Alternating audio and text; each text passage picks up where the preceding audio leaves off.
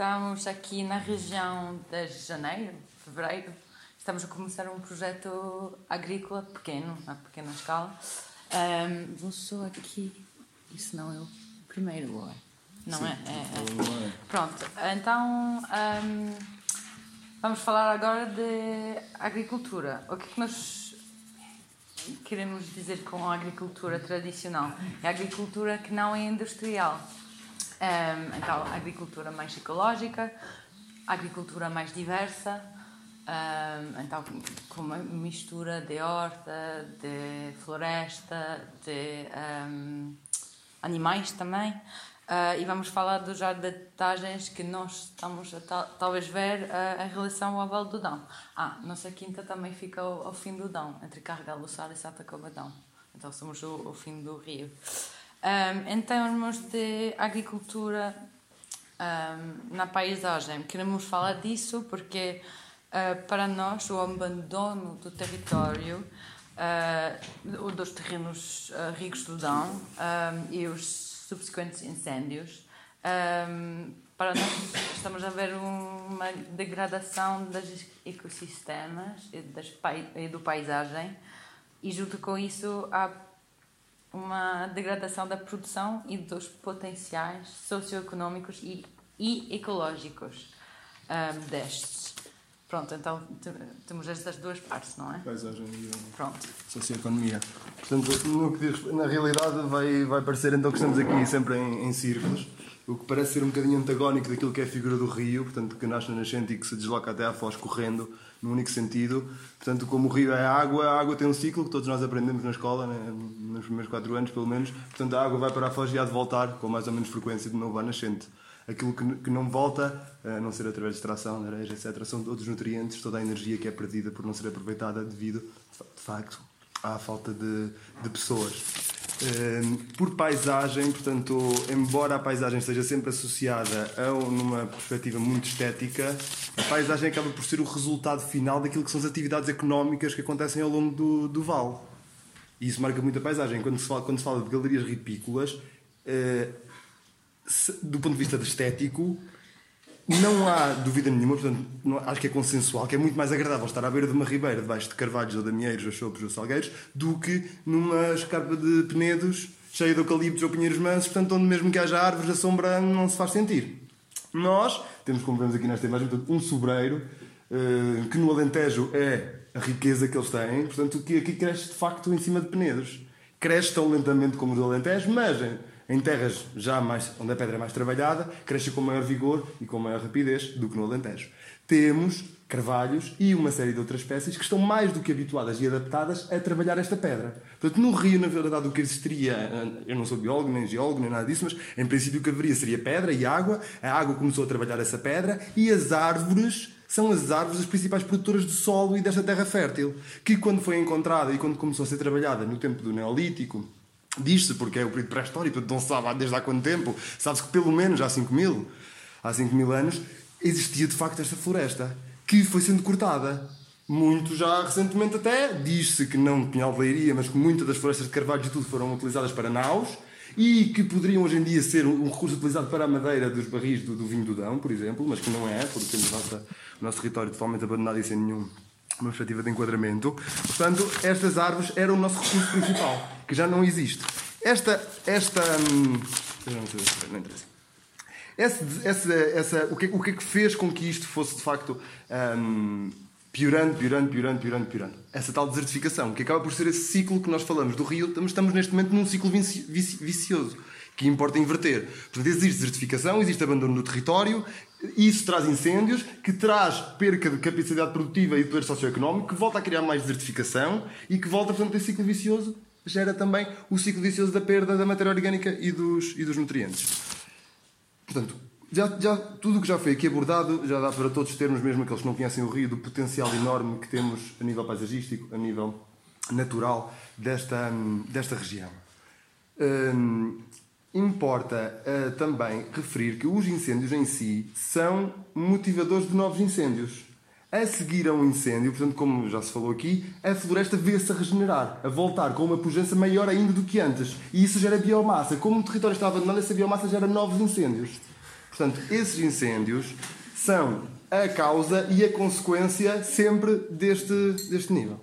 Quando temos, na realidade, acho que não dá para passar para a próxima. Encontra-se uma setinha, talvez. Se andares por aqui. Não. Mas isso era também para mostrar então, o potencial então, dos terrenos, que aqui é muito fértil, mas há mesmo árvores a crescer no penedos.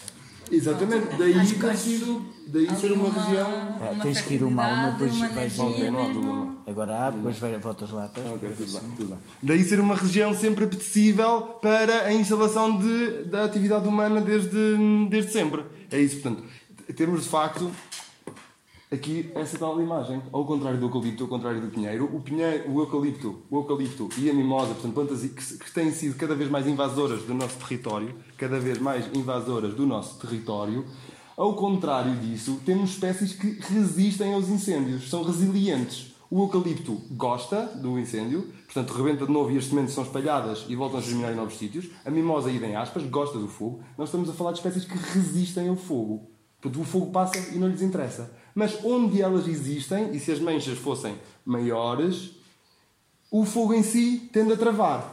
Tende a travar. Mas temos aqui, de facto, esse problema que nós falamos da propriedade, da fragmentação, da desertificação e da falta até do conhecimento de quem é o proprietário do terreno. Essa é a questão particular. E a fragmentação da nossa, da nossa propriedade. Falou-se aqui há pouco de 80 hectares como sendo a maior, uma das maiores propriedades. Mas a média, se calhar, andará nos 1500, 2000, 400, 5000, não sei, não se sabe, não é? E um, uma pessoa. E, portanto, intercalados. Eu tenho 50 aqui, o amigo tem 50 à outra volta, o tem mais 50. Portanto, isso é um problema.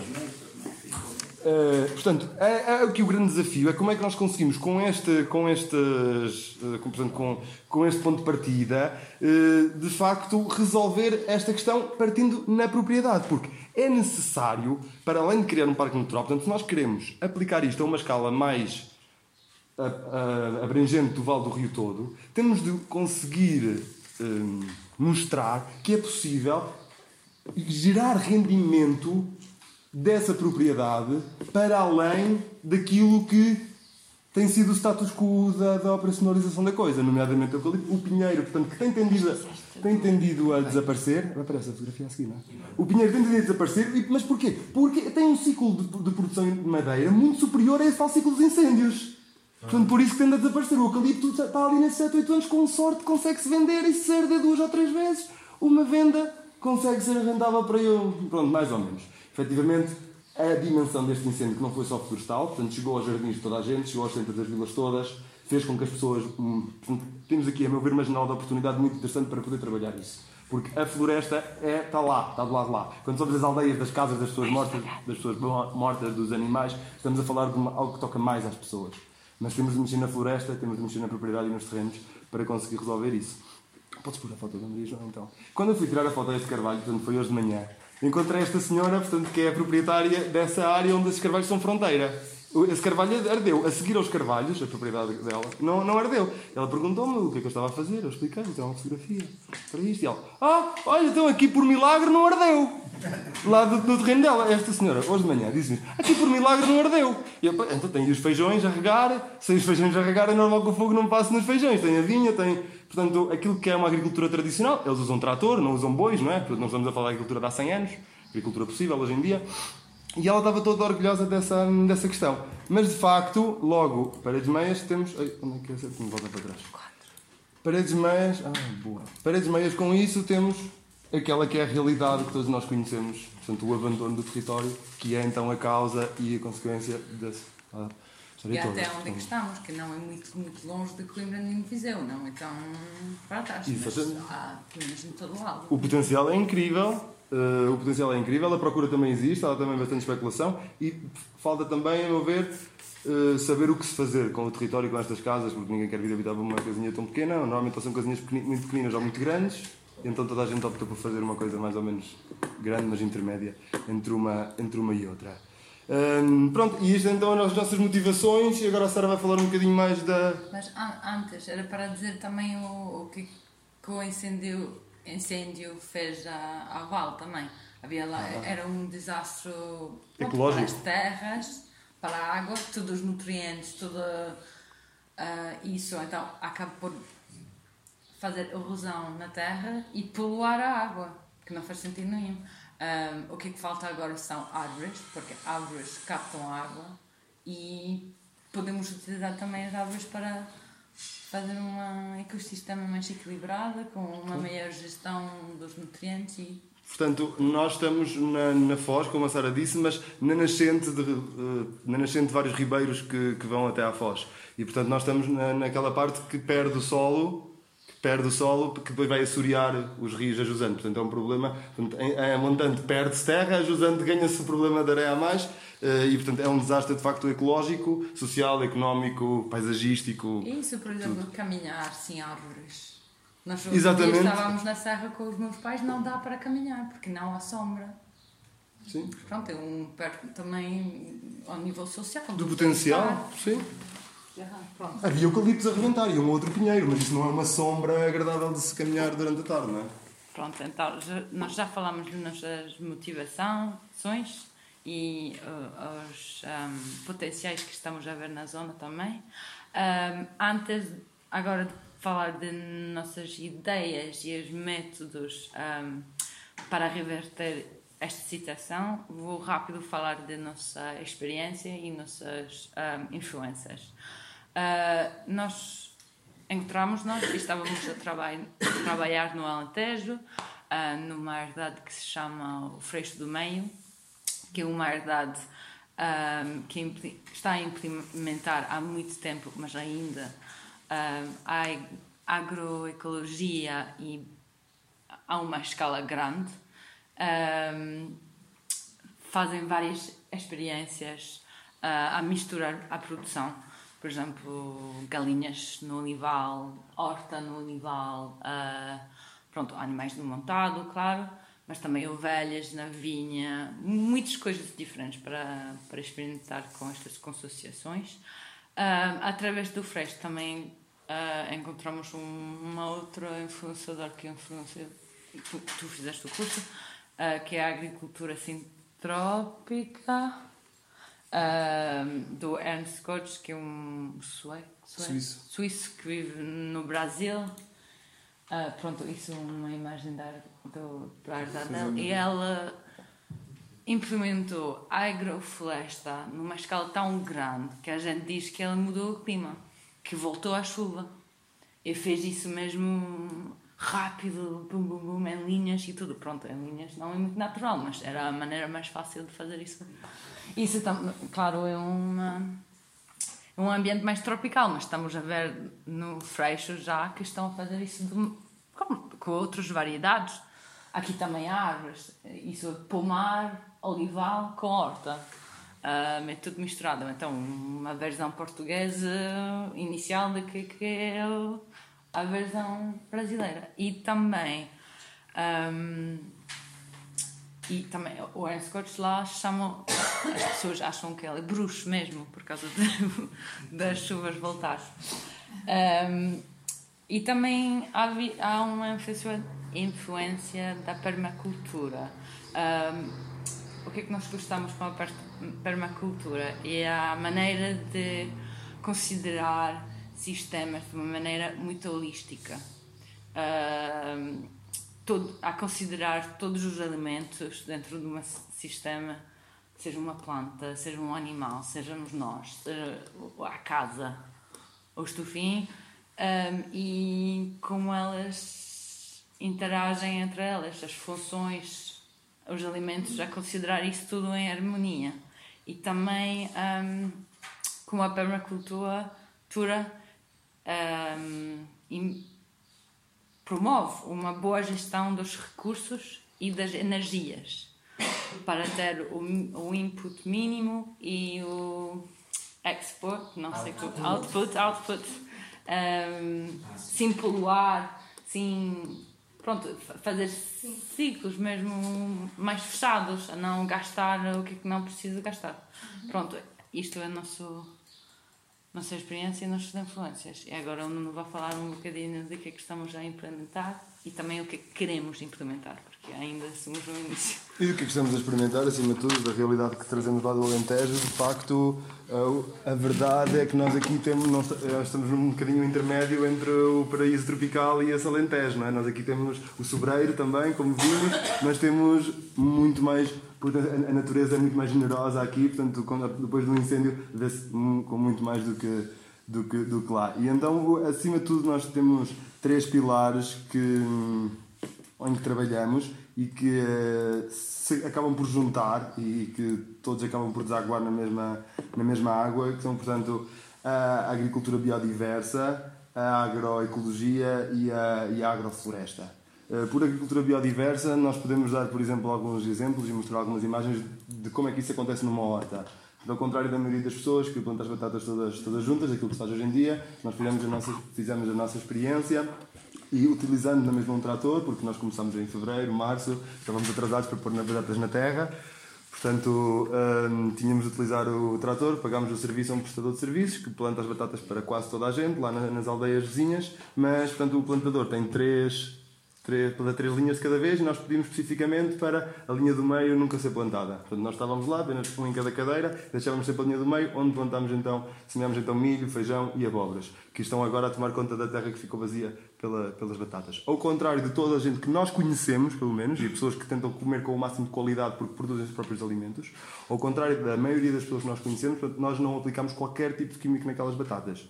Não falo apenas de herbicida, porque cobrimos o solo, mas também de nenhum tipo de fungicida, nem calda bordaleza, por exemplo, que é fungicida de prevenção e que é homologado, por exemplo, para a agricultura biológica. Portanto, quando falamos da agroecologia, uh, isto é a parte a seguinte. A biodiversidade, portanto, só a própria presença de biodiversidade já faz toda a diferença. Quando nós começamos, por exemplo, um trabalho, um trabalho como este, nós não temos tempo efetivamente para fazer tudo no mesmo dia. Aqui podemos ver abóboras, couve de cana, tomates, courgettes, alface debaixo das courgettes, há pimentos também debaixo das courgettes. Hum, quando começamos a plantar, portanto, não conseguimos fazer tudo isto num dia. Às vezes mete-se um fim de semana, um outro compromisso que temos e demoramos 4 dias a finalizar. Vê-se perfeitamente hum, como é que todo o aspecto muda quando há cada vez mais coisas. E havendo comida suficiente, sem recurso a qualquer tipo de adubo, havendo comida suficiente, todas essas plantas crescem em harmonia e acompanham-se umas às outras. Portanto, a vida solitária de uma pessoa é sempre muito mais triste do que a vida em comunidade e em harmonia. Esta é a base portanto, da agricultura biodiversa, onde nós, em oposição a essa tal pecuária intensiva que polui, a, que polui efetivamente os solos e ajusante à água, as galinhas não deveriam estar em caixas fechadas, as galinhas deveriam estar na vinha que combatiam. Mas na vinha, se aplicamos herbicida na vinha e pomos lá as galinhas, primeiro elas não têm nada a comer, segundo o azote delas, a vinha não, não consegue comer aquilo tudo, então vai embora. Se nós pusermos as, as galinhas na vinha com as ervas, a galinha vai comer as ervas e vai fertilizar a vinha. E ao mesmo tempo, se mantemos e incentivamos o crescimento dessa mesma erva, ela vai estar sempre como aqui a utilizar o nitrogênio, portanto não há perda de nitratos, porque nós estamos com sistemas vigorosos que utilizam o nitrogênio para produzir mais açúcar, para produzir mais energia, mais fotossíntese, e hum, portanto não precisando de utilizar, portanto invertemos o ciclo do lado completamente, completamente oposto. Eu acho que temos aqui ainda uma outra imagem. Portanto, isto é um campo de grão de bico, que agora já não sei porque a erva já cresceu entretanto um bocadinho, eh, mas portanto, isto aqui eh, é grão de bico, deste lado também são, é tudo grão de bico. Eh, entre estas linhas de grão de bico temos couves de coração, courgettes e girassol. E isto é uma experiência que pode perfeitamente ser mecanizada, portanto, em terrenos onde a lavoura é possível, não em terrenos florestais, mas em terrenos onde a lavoura é possível. Em vez de, desculpa, em vez do grão, em vez do grão de bico, podemos perfeitamente ter o trigo, ter o centeio, ter o pão e não importar da Rússia, dos Estados Unidos ou da Holanda ao preço da bolsa de Chicago, por exemplo. Portanto, conseguiríamos nós, porque depois todo o custo do transporte, todo o custo das margens de quem entra no processo, faz com que hoje em dia o preço a que nós conseguiríamos vender este grão cá em Portugal, ou o trigo, ou o centeio, vender localmente, seria facilmente compatível com os preços que, esta, que hoje em dia o mercado já pratica. Porque numa, numa fase inicial a agricultura industrial veio fazer, provocar desistência da, da, das pessoas, da agricultura familiar e tradicional, a partir do momento em que monopolizaram o negócio. Começam agora a praticar preços que de novo voltam a permitir a agricultura tradicional ser compatível. Portanto, falamos de grão como quem fala de trigo. Mas nós, nós estamos a pensar fazer uma produção grande de, qualquer coisa. Vamos seguir então o que, que eles estão a fazer lá no mais do Sexto de Meio para ter esta produção mista. Vamos implementar uma, um projeto CCA, é um, um projeto Community Supported Agriculture, que é de ter cabazes semanais uh, para pessoas em Coimbra, em Viseu, entre os dois. Um, exatamente, exatamente. mas enquanto e ovos, claro, mas enquanto que nós ceifaremos este grão à mão, portanto para esse nosso grupo de pessoas que se predispõe, que se compromete connosco, nós em produzir a comida para eles, e essas pessoas comprometem-se em comer uh, de nós, uh, é uma experiência que pode ser mecanizada para uma escala, escala maior. Portanto, ao mesmo tempo fazemos as duas coisas, não é? Sendo que fazemos o nosso projeto e, aplicamos o nosso projeto. diversidade na horta também vem biodiversidade geral. Exatamente.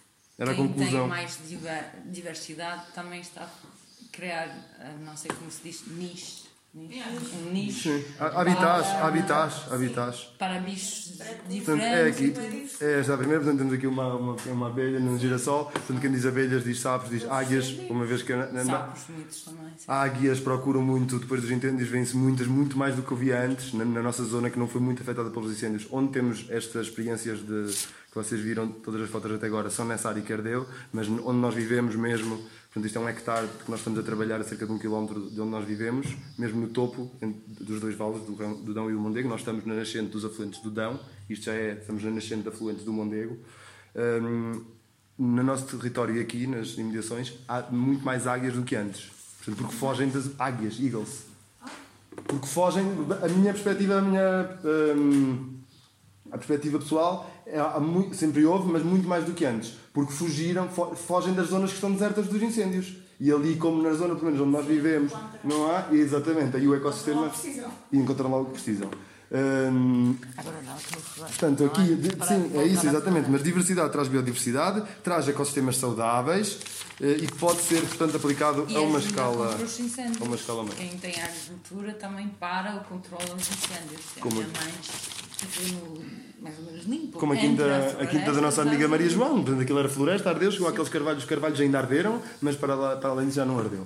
Portanto, a, a, agrofloresta, que nós fomos muito inspirados e bebemos então muito a senhora Ernest Goss e do trabalho que, que ele desenvolveu no, connosco no, no Freixo. Trata-se de juntar esta simbiose ainda mais que, eh, que nós falamos na, na biodiversidade agrícola, na horta e culturas arvenses, de cereais, trazer isso para a própria floresta. Portanto, juntar tudo isso, a agricultura, a floresta em simbiose, em consociação onde as árvores, para além de darem sombra e protegerem da geada, dão-nos frutos, dão-nos outros recursos como cortiça, madeira, dão matéria orgânica, que são a grande fonte do adubo. Portanto, trabalham a energia do sol, a fotossíntese, produzem matéria orgânica, que é a criação de solo, e o habitat para inúmeros seres vivos. Portanto, ali já juntamos não só os insetos, mas os próprios pássaros, sendo que a árvore é a casa dos pássaros e que vai combater esses insetos.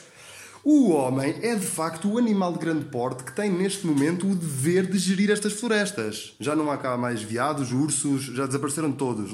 Nós é que somos chamados a, a gerir esta floresta. Somos nós, os animais de grande porte, que todo este território pressupõe e pretende alimentar. Aqui é um exemplo, portanto, muito mais sombra do que um eucaliptal, onde aqui já poderia ser possível caminhar, e temos, portanto, castanheiros e carvalhos.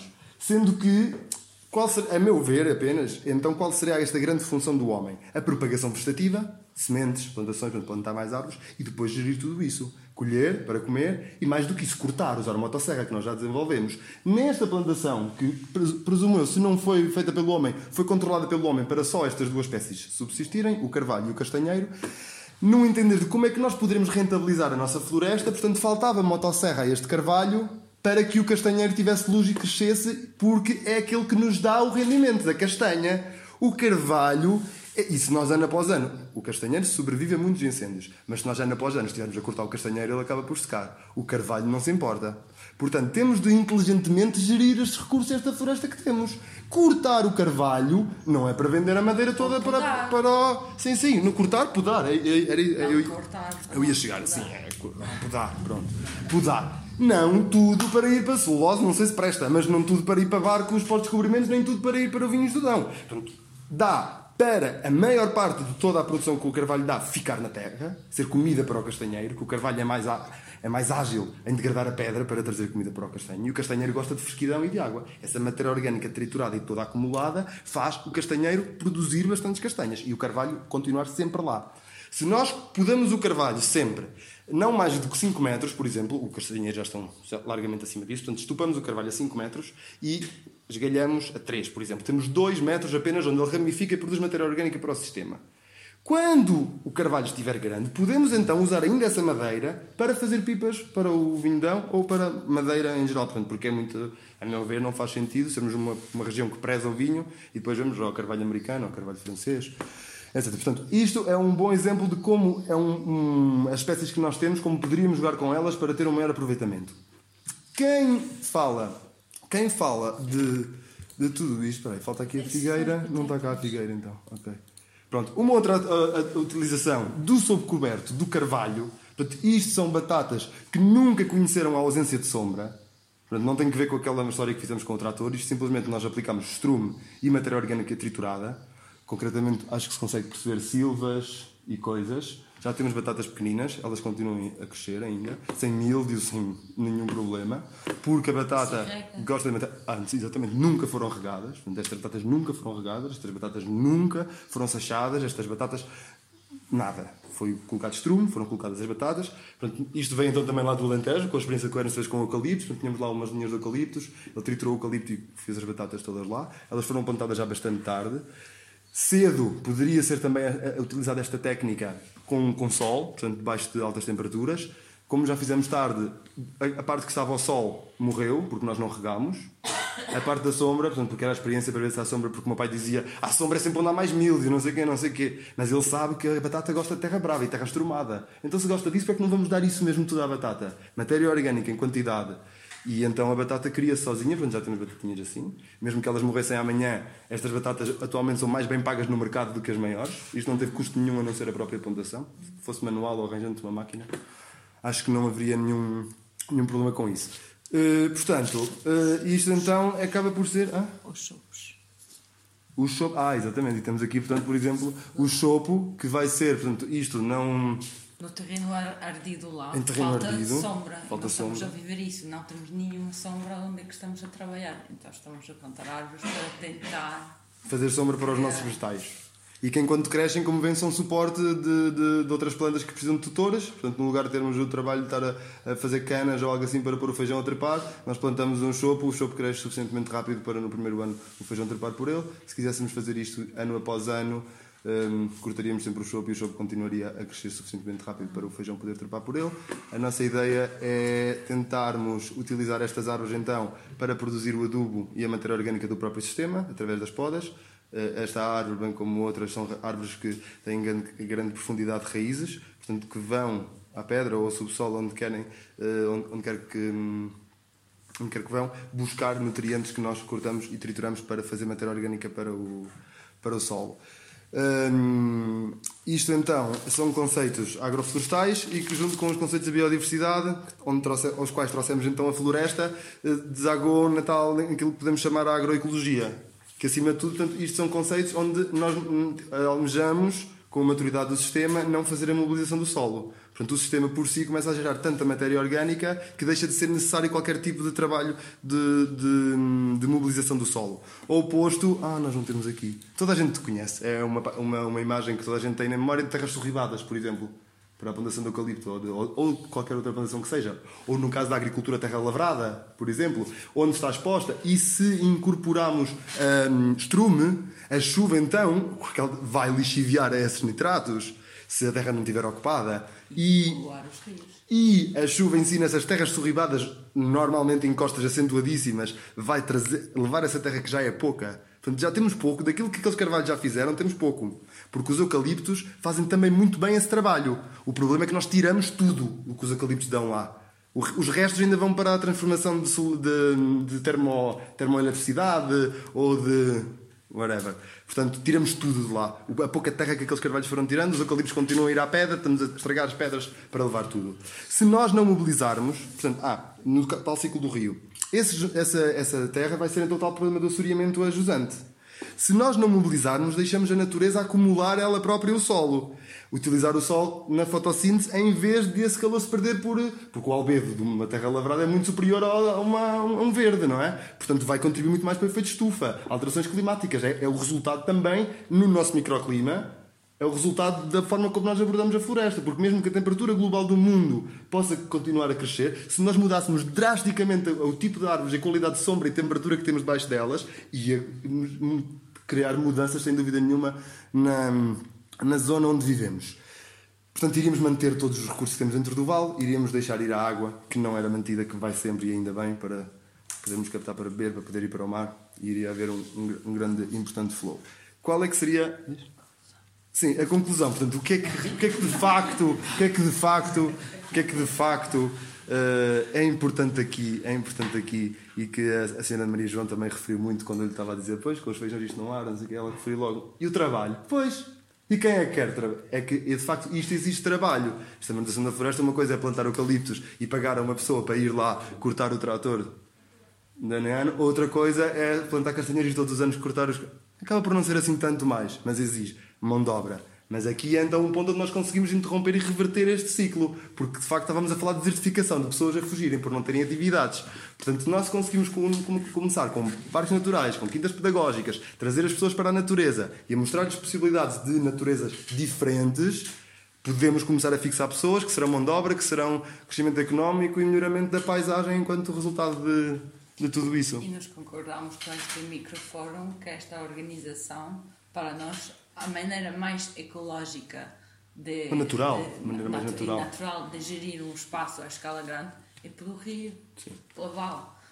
Os nutrientes, a água, tem este círculo. As pessoas estão ligadas naturalmente pelo rio, pela val. Então, é, estes fóruns são mesmo espetaculares para juntar um bocado tudo, toda a gente do mesmo lado. Pronto, isso. Acabamos.